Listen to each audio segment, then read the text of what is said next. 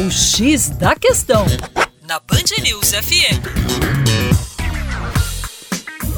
Olá, ouvinte Band News, como vai? Tudo bem? Com você, o Juninho Lopes, professor de Geografia aqui do Coletivo Terra Negra, e hoje na nossa coluna a abordagem é sobre o rio Tietê, o rio que atravessa a capital paulista e na capital paulista mais parece um esgoto, né? Já está bastante degradado. No entanto, ao longo do seu curso, ele recebe água de vários afluentes e acaba sofrendo também um processo de autodepuração, que é a capacidade que a água tem de se limpar.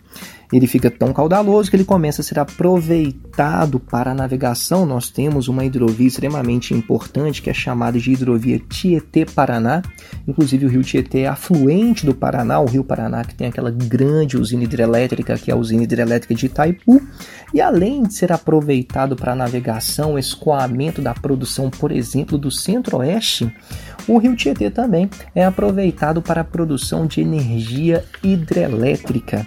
E daí vem uma questão que é a seguinte: se o rio é navegável e ao mesmo tempo é utilizado para a produção de energia hidrelétrica, quer dizer que ele tem trechos que são de topografia mais suave e daí a navegabilidade e trechos mais acidentados, né, onde nós temos a produção de energia hidrelétrica. Nestes pontos, inclusive, nós temos as eclusas, que são elevadores hidráulicos que podem garantir a navegação mesmo em áreas acidentadas. Portanto, aquele rio que muita gente conhece, que passa pela capital paulista, depois fica extremamente caudaloso e passa a ter uma grande importância econômica, sem falar na prática de esportes náuticos em algumas regiões do oeste paulista.